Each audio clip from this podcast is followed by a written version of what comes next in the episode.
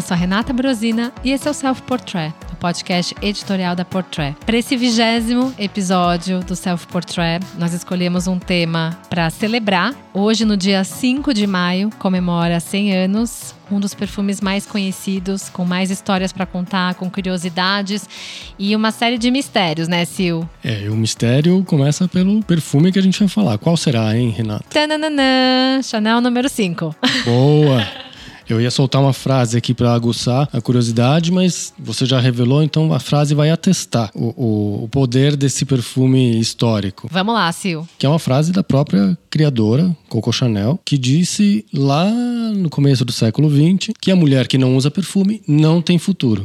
A, Coco Chanel era uma notória feminista, né? Já naquele, naquela época. E o perfume, no caso dela, era mais uma arma de empoderamento feminino, né? Além de, da liberdade nas roupas que ela promoveu, né? Aboliu o corset, as formas mais soltas, o guarda-roupa masculino que entrou ali no repertório. O perfume entrou ali como uma pitadinha nesse repertório para terminar de empoderar a mulher lá no início do século XX. Exato, e é uma questão até de é, empoderar os sentimentos da mulher, né? Tem algumas, várias curiosidades que a gente ouve por aí, e uma delas é, é incrível porque em 1919 a Gabrielle Chanel perdeu um dos grandes amores da vida dela, que era o Boy Capel, e ela acabou canalizando toda essa energia, esse, essa sensação de tristeza que ela teve por essa perda na criação de um perfume. Né, que no caso foi o Chanel número 5, que até então não tinha nome. Né? Tudo começa porque ela escolheu um perfumista, na época o Ernst Bull, que, que ajudou ela a encontrar qual seria a melhor combinação de, de notas. Inclusive, uma delas, que incrivelmente nunca tinha sido usada na época, era o aldeído, né? Que é uma formulação sintética.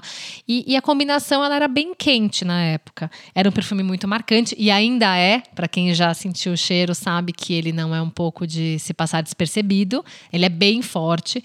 Mas é, esse, esse, perfume ele também trouxe várias experimentações. E o número 5 vem, primeiro, por ser um número da sorte dela, e segundo, porque foi a amostra número 5. Exato, tem mais de 80 componentes nesse perfume, né? Tem a rosa de maio, a flor ylang ylang e tem odores até de animais, além dos sintéticos que você citou. Né? Eles, a junção desses componentes, segundo Chanel, era para celebrar a nova mulher e sintetizar o cheiro do amor. É, tem um cheiro de mulher, né? E uma das matérias-primas que trazem esse lado bem quente, né? Esse, esse, essa sensação de calor é a própria baunilha que ela tem essa, esse peso, né, para trazer esse elemento que ele proporciona, né, uma experiência mais forte, mais intimista, mais confortável também. Então, né, de lá até agora aconteceu muita coisa, né, para o Chanel número 5. E é interessante porque a Gabrielle Chanel também foi a primeira garota propaganda do seu próprio perfume, né? Então, se antes tinham as modelos que representavam, né, uma fragrância, dessa vez a própria criadora foi o rosto dessa mulher forte, empoderada, que ela queria passar. É, daí ao longo da história outras marcas tiveram a ideia da Coco Chanel e reproduziram essa foto com o criador fazendo propaganda do perfume. Acho que uma das mais icônicas é a do Yves Saint Laurent em 1971, fotografado pelo Jean-Luc Sieff, que era para a primeira fragrância masculina dele, a Pour Homme, e tornou-se uma foto tão icônica quanto a que a Chanel fez lá no em 1921. É, são dois criadores também que movimentaram muito, né, inspiraram muito o mundo da moda e, e, eles transitavam bastante entre esse mundo da beleza com a perfumaria, com o cheiro, né? Porque também tudo é, é sobre o que, que você quer combinado à sua roupa, né? Não adianta a Chanel fazer o look mais desejado e o perfume não ser Chanel. Muitas vezes eu acho que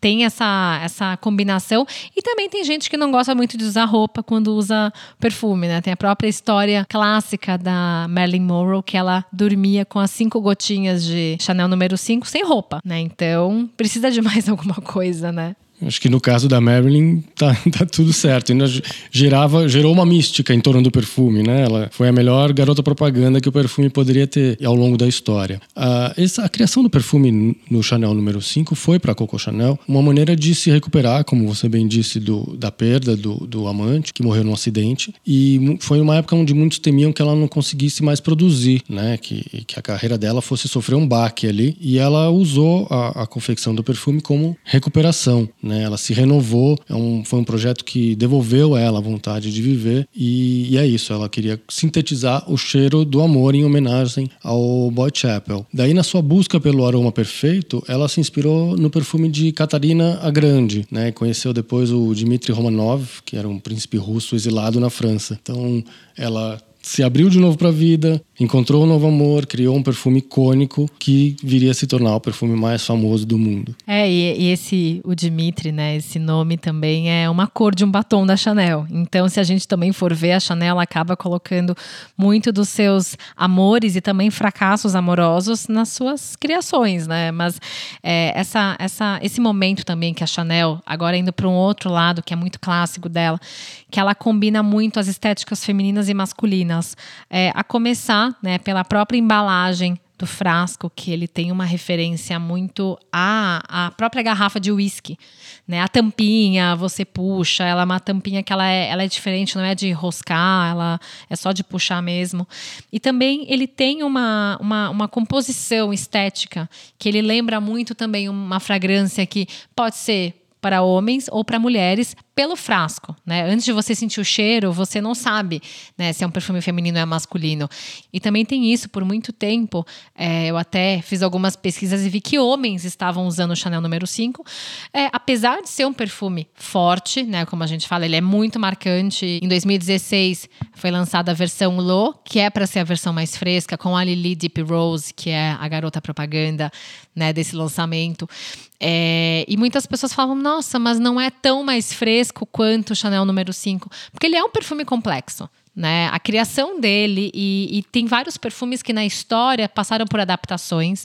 A gente pode até falar do Miss Dior, que foi criado pelo Sr. Dior em 1947 na apresentação do New Look, que ele sofreu uma grande alteração. Então, hoje o Miss Dior que a gente vê por aí não tem nada que ver com o original, diferente do Chanel número 5, que é o mesmo, que é Ipsis Literis com o que ela criou com o Ernest Beau, porque é, é, um, é um perfume muito marcante da década de 20.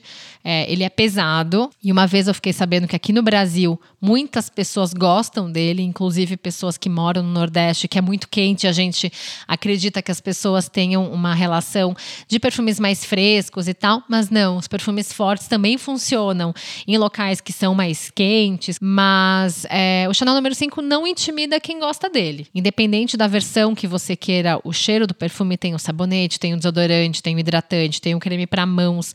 É, a Chanel criou uma série de produtos que carregam esse aroma. Então ele também pode estar presente no dia a dia. Então é aquela coisa, o Chanel número 5, ele foi criado pela Chanel e as pessoas que têm essa, essa admiração por essa mulher também conseguiram entender de fato é, qual é o grande poder desse perfume. É nessa brincadeira de masculino e feminino do frasco, né, que a, a garrafa de uísque é uma coisa tão masculina, né, e, e a inspiração vir de, vir da garrafa de whisky é algo ao mesmo tempo irônico para um perfume tão feminino, tão ícone do universo feminino, e teve um garoto propaganda masculino de peso, né, numa época da história aí, né, Renata? Exato, Brad Pitt em 2012, né, ele foi o garoto propaganda, diferente das meninas que foram antes, né? Porque teve Catherine Deneuve, teve a Audrey Tautou, que inclusive fez né, o filme da Chanel. Então tem uma, um time de peso que teve né, como rosto da, do Chanel número 5, é, teve desde a Jean Shrimpton, teve a Nicole Kidman, depois né, teve a Marilyn Monroe, que eles usaram as imagens de arquivo em 2013, a Gisele Bündchen, com certeza, né, a menina Chanel, que é, sempre esteve do lado do Karl Lagerfeld também, e a última é Marion Cotillard, que é uma das grandes também parceiras da Chanel. O Chanel número 5 nasceu, como a gente viu aqui, como símbolo de empoderamento também da mulher, né?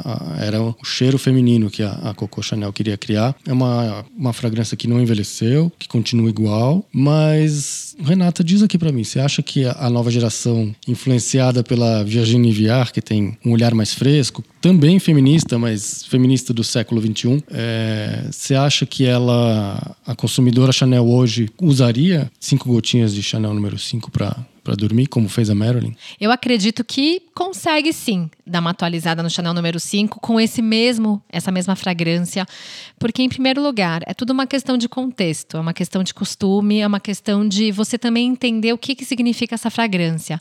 Da mesma forma que a gente vê hoje em dia o tweed, que foi repaginado pela Virginie, que por muito tempo ficou envelhecido na mão do Karl Lagerfeld, a própria Camélia, todos esses códigos da Chanel, quando você de fato entende o que, que cada um deles significa, a história que está por trás, porque também a Chanel não era a típica criadora que criava as coisas do nada, tudo tinha um grande significado para ela.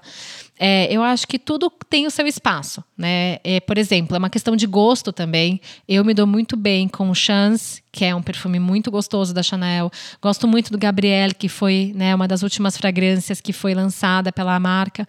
Mas o Chanel número 5 é uma questão também de ele ter ficado por muito tempo lá atrás, né, abandonado de uma certa forma, por mais que tivessem suas novas versões, eu acho que nunca tiveram esse trabalho muito pesado em cima dele, para tentar mostrar qual é a, a, ideia de ter o Chanel número 5, porque, é, enfim, quando eu era criança, para mim era um cheiro de vó, né? Ele é muito talcado, ele tem o seu peso. Mas em algum momento ele foi usado, e a própria Merlin foi né, uma das que acreditava que o perfume era importante, que ele podia ser usado pelas mulheres, não, não tem essa, essa situação de ele ter envelhecido. Um cheiro é um cheiro. Eu acredito que você, como marca, pode escolher atualizar ele ou não. Se a Chanel optou por não atualizar, é porque acredito que tem mulheres por aí que gostam, e talvez essa geração Virginie também acredite que né, é possível você trazer o Chanel número 5 para sua vida. Não sei, esse é muito meu ponto de vista, porque tudo é sobre significado e se você gosta ou não, né? Exato. É, na verdade, é mais uma identificação pessoal, né? mais do que uma coisa geracional, talvez. É, não vejo o problema da, da, mulher de hoje se vestir com Chanel by Virginie Viard e usar um Chanel número 5 né? para para terminar de se empoderar. Exato. O contexto entre eles é o mesmo. É Chanel. Exato, né? É, isso. é uma origem. Hoje que a gente vê a Virginie criando é justamente o que a Chanel lá atrás também estava seguindo esse ritmo. Então é, é tudo muito bem amarrado na Chanel. Então para mim eu não acharia estranho cruzar com uma menina usando o look Chanel Virginie usando o Chanel número 5. É isso. Ela pode de repente não estar usando o o de parfum, ela pode usar de repente o desodorante, ela pode usar o creme para mãos. É, tudo também também depende da ocasião, né? Eu não, eu não vejo também hoje as pessoas com comportamento de usar apenas um perfume. Pode ser que ela use é, de vez em quando Coco Mademoiselle, pode ser que ela use um perfume de alguma outra marca e também use Chanel número 5. Acho que é tudo muito de acordo também com o nosso ritmo de se acostumar com alguns cheiros, né? Eu acho que tudo isso é muito, né, de acordo com a vontade também. É, a história é muito rica, a história de criação do Chanel número 5, né? Tanto que ele teve alguns livros dedicados a essa história. Um deles é o da autora alemã Michelle Marly, que é o Mademoiselle Chanel e o Cheiro do Amor, que conta essa trajetória, né, a partir da morte do, do Boy Chappell. Tem um outro que chama O Segredo do Chanel número 5, a história íntima do perfume mais famoso do mundo, que é do Tilar Mazel. Né? E tem um outro da Assoline também, né? Não à toa, o Chanel número 5 é chamado de Le Monstre, em português, o monstro, é, é reverenciado assim pelos maiores especialistas no assunto, em perfumes, né? E o Chanel número 5, até pouco tempo, tinha um frasco vendido a cada 30 segundos o que é gigantesco e por isso não à toa é o perfume mais famoso do mundo, né? É o mais vendido, é o mais famoso, é o que tem mais história e que tem mais significados femininos contidos nele desde a sua criação até os dias de hoje, né? É, isso dá mais força né, para o produto, para a marca e, e também para o nome da Chanel, porque tem muitas pessoas que não são experts né, em, em moda da Chanel, mas que tem aquela conexão, tem aquela ideia de que consegue consumir um perfume da Chanel. É aquele produto de primeira entrada que você consegue ter um Chanel na sua casa. Então, acredito também que é, é legal quando você consegue atingir as mulheres também pelo lado da beleza. Mas não à toa, né, ele está completando 100 anos, né, Sil?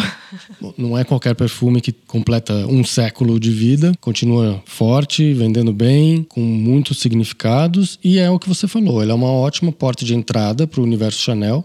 Os perfumes são há muito tempo já a porta de entrada nas casas de luxo, né, nas marcas de luxo e é, é muito fácil você conhecer pessoas, mulheres que não consomem a roupa da Chanel, mas que conhecem o número 5, usam o número 5 e o número 5 é um objeto de desejo. Né? Ah, a primeira coisa que ela vai comprar da Chanel vai ser o Chanel número 5. Talvez rivalizando aí com uma camélia, um broche de camélia, mas o perfume ainda é essa porta de entrada e ele é um objeto de desejo. O Chanel número 5, ele continua sendo objeto de desejo, né? Ele não é só um perfume. Então, ele continua carregando, por mais que ele tenha um século de vida, o que é um feito, continua vivinho da Silva com muita coisa impregnada nele e esses valores todos se transformam em cifras para a Maison Chanel. É, e vamos ver agora como que vai ser nessa celebração de 100 anos, né? É um ano 2021 é um ano com muitas celebrações de centenários. Verdade, né? tem a Gucci também, né? Que fez 100 anos recentemente. Exato. E 2021 é um ano também muito importante para a Chanel, né? A gente vê todas as transformações que estão acontecendo na moda. É, o perfume também acabou tendo né, essa participação toda em 2021 para ser o ano também da Chanel, assim como né, a Gucci também completou 100 anos. É, não é à toa, não é todos os dias que uma marca consegue completar 100 anos, seja de um produto, de um ícone e todo esse crescimento que o Chanel número 5 teve e acrescentou de informação né, para as pessoas que consomem, para as pessoas que desejam, e enfim, para a própria marca, que hoje não pertence a nenhum grupo, nenhum conglomerado de luxo e é uma das mais desejadas do mundo. Então, se você é, muitas vezes tem aquele desejo de ter um perfume icônico, o Chanel número 5 é esse que é bonito de ter fechado, aberto, vazio, é esse frasco de uísque adaptado para um frasco de perfume é, é, um objeto também de design muito bonito, né? E fica a dica para a Virginie Viard, de repente, lançar a versão dela do Chanel número 5, quem sabe? É, ela tem esse poder, né, Sil? Ela tá conseguindo seguir bem esse ritmo da Coco Chanel, né? E a própria linha de raciocínio, ela tá se conectando cada vez mais com a Chanel. Então a gente pode esperar que tenha alguma coisa, não sabemos de nada, mas só estamos especulando, né? Isso, acho que a comemoração merece algo especial. Vamos ver se a Chanel lança alguma coisa nesse sentido aí. É verdade, mas obrigada, Sil, pela conversa. Obrigado, Rê. Tivemos aqui um bom papo celebrando os 100 anos desse ícone. Exato. E agora nos vemos na próxima semana com mais um episódio do Self Portrait. E se você não nos segue ainda no Instagram, é Portrait Fashion Magazine. Até mais! Até lá. Os trabalhos técnicos, a mixagem e a trilha sonora são do Edu César e a direção é do Alan Eliezer.